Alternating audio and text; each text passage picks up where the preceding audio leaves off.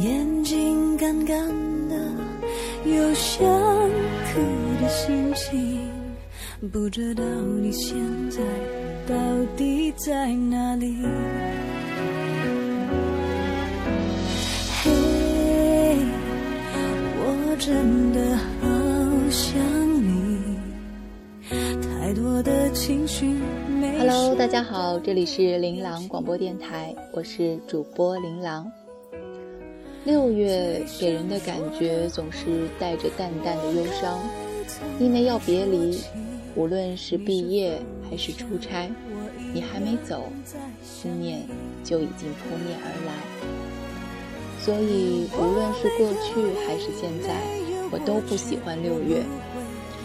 但是刚好最近在看各种台湾文艺片，看了一部电影，习惯就手去搜关于它的影评，于是就看到了这篇写自2009年6月的一篇影评。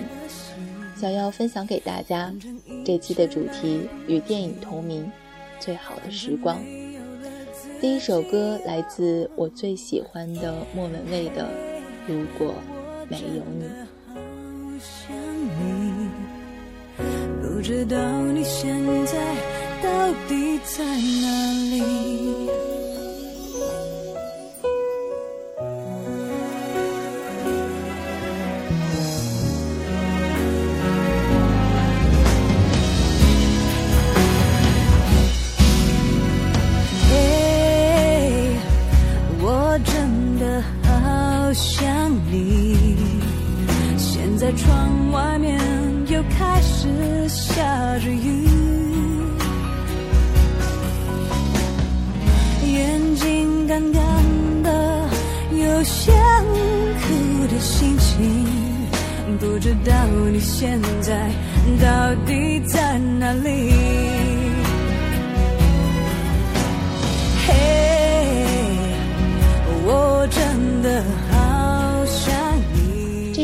字与八卦无关，与剧透无关，写的是舒淇，而不是影评。二零零九年的六月，我的时学生时代就要唱烂。就像那天看完了《烈日当空》，走向风的香港版，会有伤感。不舍的不是大学时光，而是自己终究要散场的青春。清晨起来，打开电脑，洗把脸，开始写书期，却有完成毕业论文一般的坚决与野心。香港与台湾都是走娱乐大众的路线，两地出尽各色的女子，盛产是玉女，再次有烈女，以及集有女当花，各有门派代表与当家花旦，很是百态千姿，争妍斗艳。舒淇却很难被轻易定义，脱星出身，有不堪的往事，爱的辛苦，也输的惨烈。杀回文艺片女王的阵地，愈发出落的清纯可人。她自己都说，觉得自己的人生是一个奇迹。最早知晓她是在中学时代爱过的那些商业片里，《风云雄霸天下》《中华英雄》《Bad Boy 特工》，有我爱的杨恭如，也有演技平平的舒淇。后来看《西洋天使》，三个都是我中意的女子，舒淇自此转为深爱。从不觉得舒淇是惊艳的女子，野性难寻，不够精致，厚唇是性感，也言行媚世，但眼神太忧郁，总有隐藏的暗伤。好在性格率真，笑容妩媚之间，更有清新与明朗的味道。他的经历，即使不是传奇，也是故事，不会荡气回肠，但会刻骨铭心。再想到自己，我为什么总在非常脆弱的时候怀念你？我明白，太放不开你的爱，太熟悉你的关怀，分不开。想你算是安慰还是悲哀？而现在，就算是追查八卦文章里写舒淇的过往，说自少女时代起，因家境清寒，舒淇便不再读书，生活也不快乐，父母时有争执。亲情关系也是稀薄，跟每个家庭并不圆满的孩子一样，世界在他们的眼里，从一开始就有了缺失。这样的少年，总有黑色的眼睛、沉默的影子与荒芜的内心，常常偏执与乖戾，沉溺于独处，睡觉时用婴儿的蜷姿，整夜开着房间里的灯，直到黑暗隐去。对于温暖，却又过分的需索与依赖，但骨子里有了某种绝望与冷，所以又总是在怀疑与拒绝。舒淇日后曾说，最不满意自己的地方是身上有太多的疤痕。成年之后，他很爱淋浴，因为他相信，总有一天可以冲刷掉身体里的那些原罪。我们的青春，有谁没有过伤痕呢？少女时代叛逆独行，常常离家出走，希冀可以找到一条通往外面世界的路，拯救自己卑微而倔强的灵魂。直到十六岁那年，回到家看到母亲生了白发，舒淇突然决定不再离开。外面的世界再精彩都是凉薄，充满勾心斗角与尔虞我诈。只有家人才应该是自己去在乎的小宇宙。于是舒淇开始赚钱养家，当业余模特，后来被星探发掘，进入了娱乐圈，仿佛一夜长大。入行之后，一次盲目的听从经纪人的安排。舒淇拍了裸体写真，自此她的人生刻下了艳星的案底，再也无法洗脱。无论多么用心演戏，都是收效甚微。十九岁那年，王晶与文俊来找他，带他去香港发展。后来，一个请他拍片，一个当了他的经纪人。舒淇的演艺事业自此打开了另一片天地。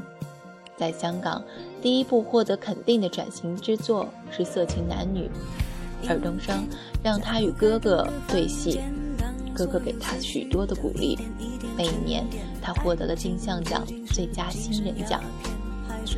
再后来遇到张婉婷，拍文艺片《玻璃之城》，演对手戏的是那个对。他用情太深的男子，现今看来，从少女时代没有依靠，所以一个人吃饭、走路、睡觉，后来养成了独立的个性，而今宛如孩童时被磕破了眉伤，落下伤口化作红痣，再也无法痊愈。像谁说过的谈的我答，应了谁说过的不知检点。总之那几年，感情赢了理性那一面。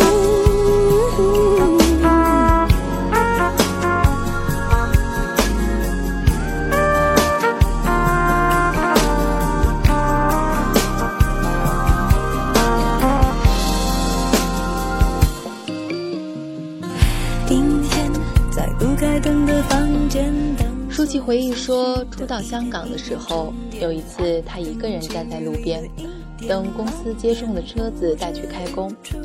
那时有行人当街看到她，喊她那两个字“脱心”。她难过无奈，然后学会了重新看着天空微笑。两千年的时候，台湾导演侯孝贤找到了舒淇。力排众议，让他来演《千禧曼波》。千玺是名字，曼波是舞步。五年后，他们再度合作《最好的时光》。三段式的故事代表不同时期的梦。第二段默剧最晦涩迷离，却也最好。当家国破碎与儿女情长融化在昆曲与南皮的抵死交隔里，化作舒淇与张震、张震各自清冷而消瘦的侧脸。我更爱这一段，纯粹而忧伤，那是我们殊途同归的青春。二零零五年十一月十三日晚，第四十二届台湾金马奖在台湾颁奖，最佳女主角是舒淇。一人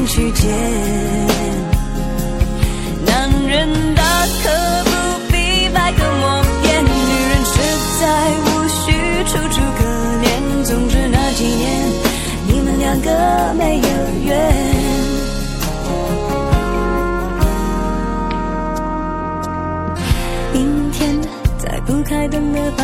王晶曾说：“舒淇可在日后达到张曼玉的境界。”我举手赞成。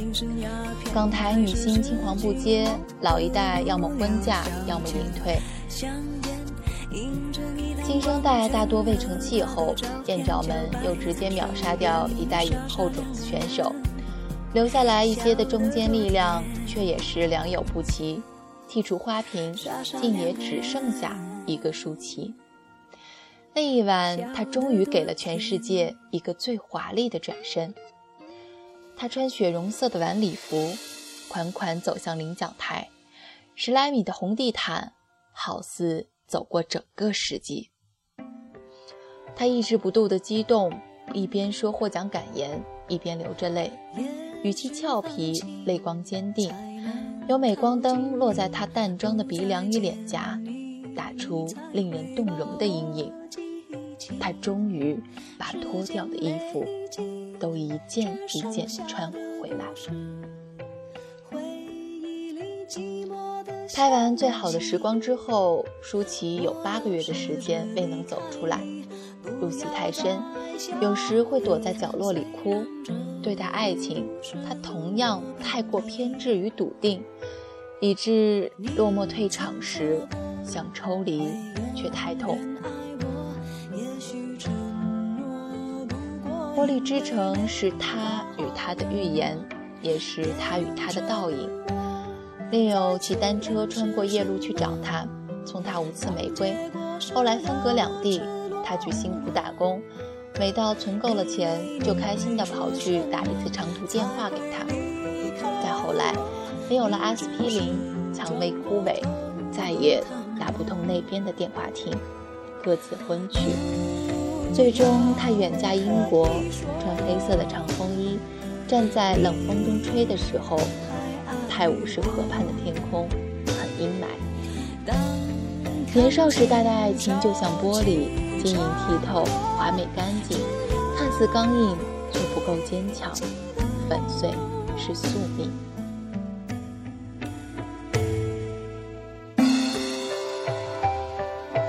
你曾说过会永远爱我，也许。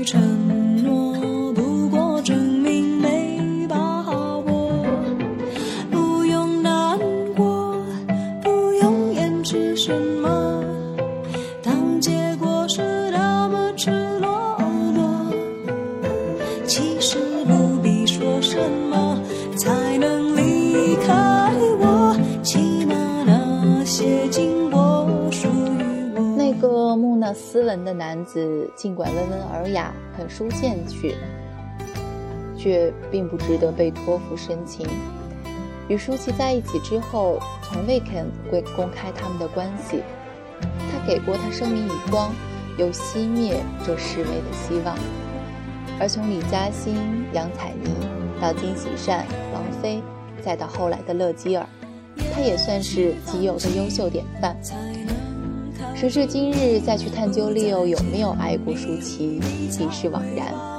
就像多年以后，菲菲在生前追问郑少秋以同样的问题，我至今以为那只是秋官给他以最终的善意安慰。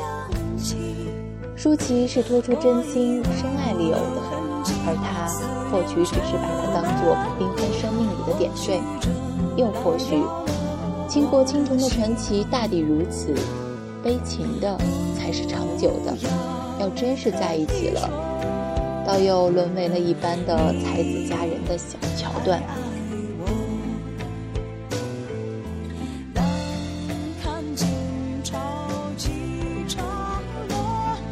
也许是有过深爱缠绵的岁月，他搬进他的家，共饮红酒，同床同睡床席。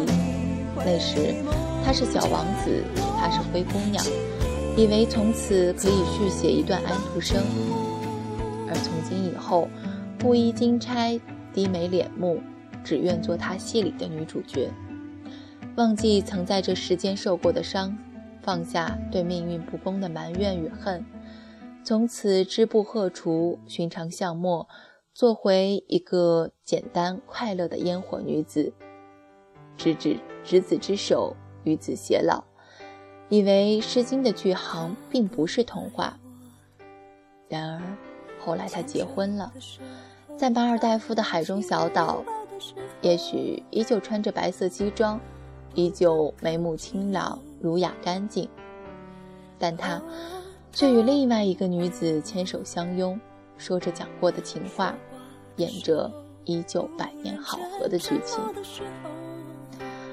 Leo 结婚了，舒淇不在场。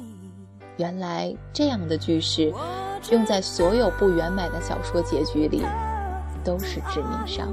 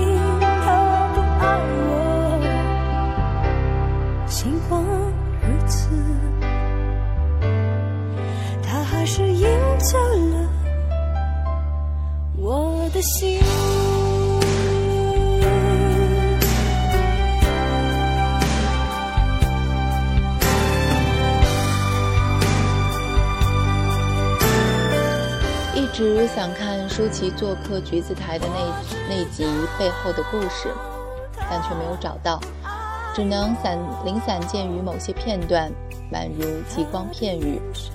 接受采访时谈到，曾经有低笑、低眉浅笑，也有黯然落泪。有记者问他，现今对于爱情是否还保有一份美好憧憬？他说没有了。他说他是不婚主义者。他说能一起走几十年，这期间要经历多次多少坎坷，想一想都觉得很恐惧，太累了。他说。他只想待到年老，就去法国选一个没人知道的小岛，在那里度过下半生。听来徒增心酸。假使回到那一年，他依旧是十六岁天真烂漫的少女。他说，不应该为这些付出代价。现在回忆往事，她依旧会痛，但也早已看开，没有过去。就不会有现在，就不会有今天的舒淇。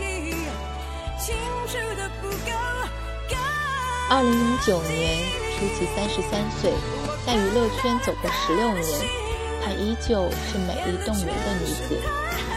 那些悲情的戏码，只属于飞蛾扑火，只是不自知的勇气。能够经历刻骨铭心，如涅槃凤凰涅槃一般浴火重生的。是从未丢弃掉率真与清新的舒淇。他去戛纳、柏林做电影节的评委，穿明艳动人的宝蓝色抹胸礼服，走飞灵闪耀的红地毯。前半生的岁月像白驹过隙与流沙，从他清瘦的指尖划走。而这一路走来的阅历与积累，尘嚣与落花，也都仿若隔世。烟花的风华往事，最终在他身后化作一壶清澄明澈的泉。我知道，我们都知道，他最好的时光才刚刚开始。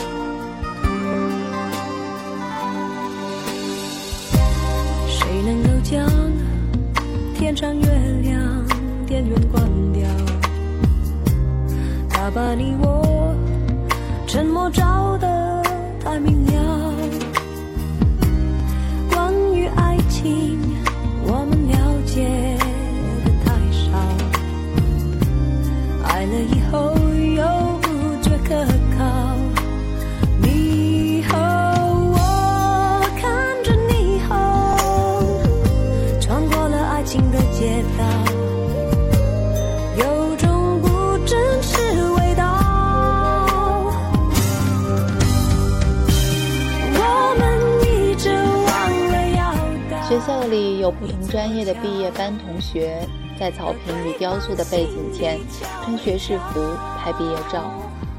这一部属于我和你的青春小电影终将谢幕，永远逝去，再也不会回来。写这一篇，如同是对青春时光的一句默读，一格注脚，一杯沉淀。假如世间种种皆是过往，而你我交集也不过是一局动心惊魄的斑驳的棋，那么我跟你的时代，是尚未开到迷途，还是已经百年孤寂？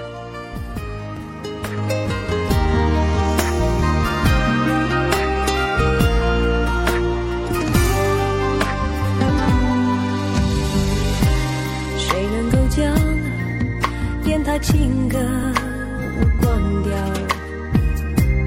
它将你我心事唱的。读完这篇影评，再看看身边的这些小鲜肉们，总觉得二十六岁已经没有什么资格去谈青春了。那些关于毕业的故事，离我们太远。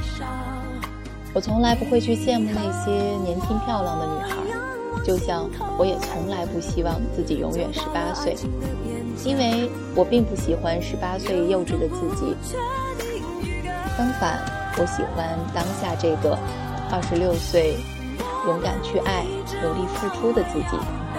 就像舒淇，无论以前经历过什么，最好的时光才刚刚开始。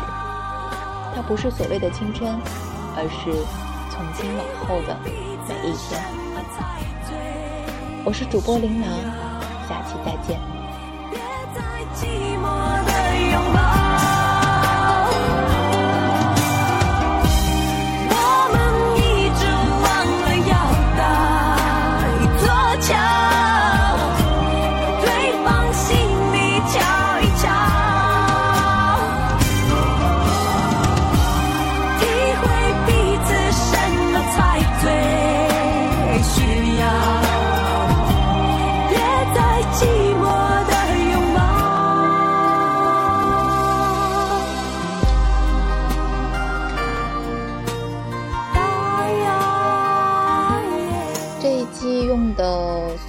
歌曲都是莫文蔚的，因为我觉得在这个圈子里，如果要论性感，只有莫文蔚的歌和舒淇的演。